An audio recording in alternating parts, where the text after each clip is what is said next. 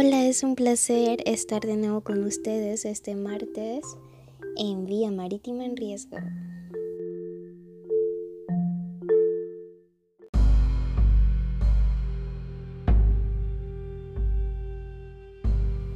¿Se imaginan el mar sin peces? Porque yo no. Hoy hablaremos sobre la contaminación marítima y qué está sucediendo en nuestras costas panameñas. Limpiar una playa no soluciona el problema de la contaminación marina, pero sí puede ser un respiro para los ecosistemas costeros. La cantidad de basura que llega a nuestras playas es realmente impresionante. En promedio, cada limpieza mensual convocada por el grupo Movimiento Mimar, según ellos estadísticamente, terminaba con cientos de bolsas repletas de basura. Fueron, por ejemplo, 6 toneladas recolectadas en dos horas en Juan Díaz o 16 toneladas en Panamá Viejo en menos de 4 horas. En el caso de Marea Verde, han contabilizado 150.000 bolsas de basuras en recolecciones en costas desde 2017 y 95 toneladas retenidas y retiradas del río Matías Hernández desde febrero del 2019. Las limpiezas de playas son una herramienta poderosa contra la contaminación.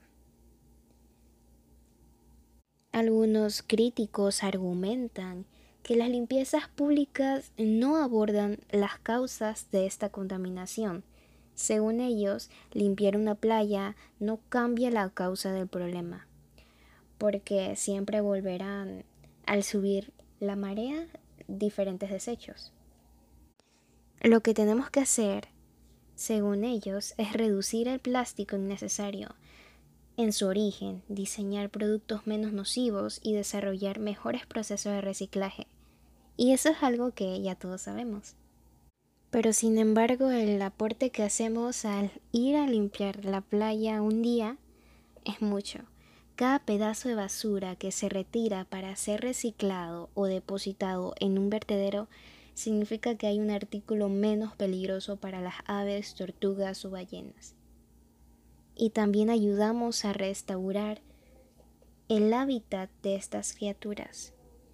Nos ayudan realmente a exponer el problema, a sumar voluntarios por el planeta y que más personas sean parte del cambio. Muchas personas culpan al plástico, el mercurio, la falta de reciclaje y educación, pero la realidad es que es una combinación de todos ellos en mi opinión, deberíamos de exigir el reciclar a las empresas.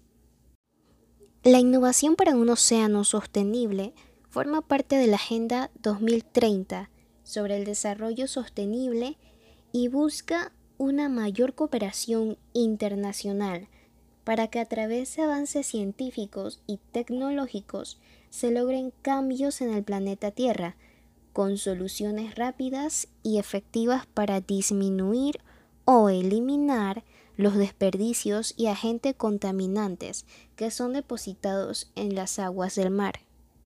Nos preguntamos, ¿qué ha hecho la OMI para regular la basura marina? La OMI fue el primer organismo que prohibió la evacuación de plásticos en cualquier lugar del mar.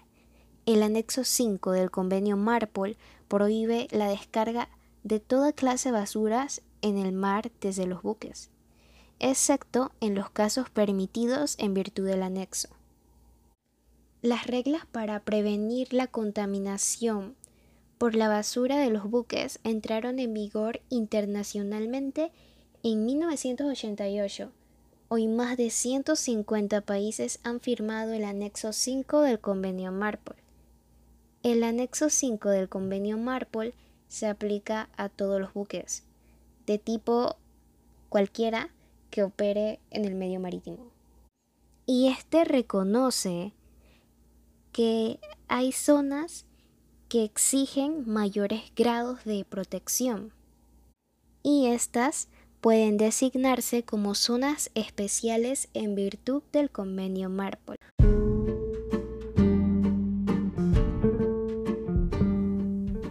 Actualmente existen ocho zonas especiales. Estas son el mar Mediterráneo, el mar Báltico, el mar Negro, el mar Rojo, la zona de los Golfos, el mar del Norte, la región del Gran Caribe, que incluye el Golfo de México y el Mar Caribe y las zonas del Antártico.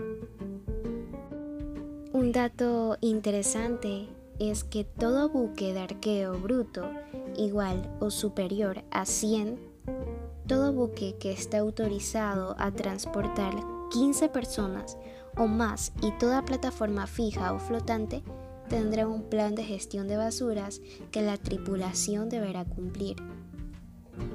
Y este anexo obliga a los gobiernos a garantizar que en los puertos y terminales se habiliten instalaciones adecuadas para la recepción de basuras que correspondan a las necesidades de los buques y que las utilicen y sin que estos sufran demoras innecesarias.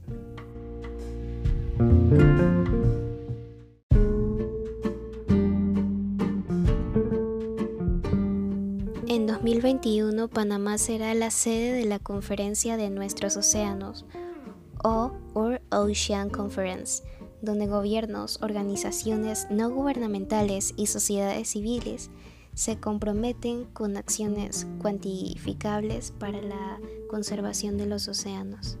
Y buenos compañeros, los problemas que causa la basura, wow, son enormes. Además, de que afecta nuestra salud y el medio ambiente, es una costosa amenaza para el transporte marítimo, ya que puede enredarse en hélices y timones, haciendo peligrar la navegación. Y realmente el tema de los microplásticos es horrible. La basura marina representa un enorme problema en nuestros océanos, algunos científicos advierten que en el 2050 la cantidad de plástico en el océano superará a los peces.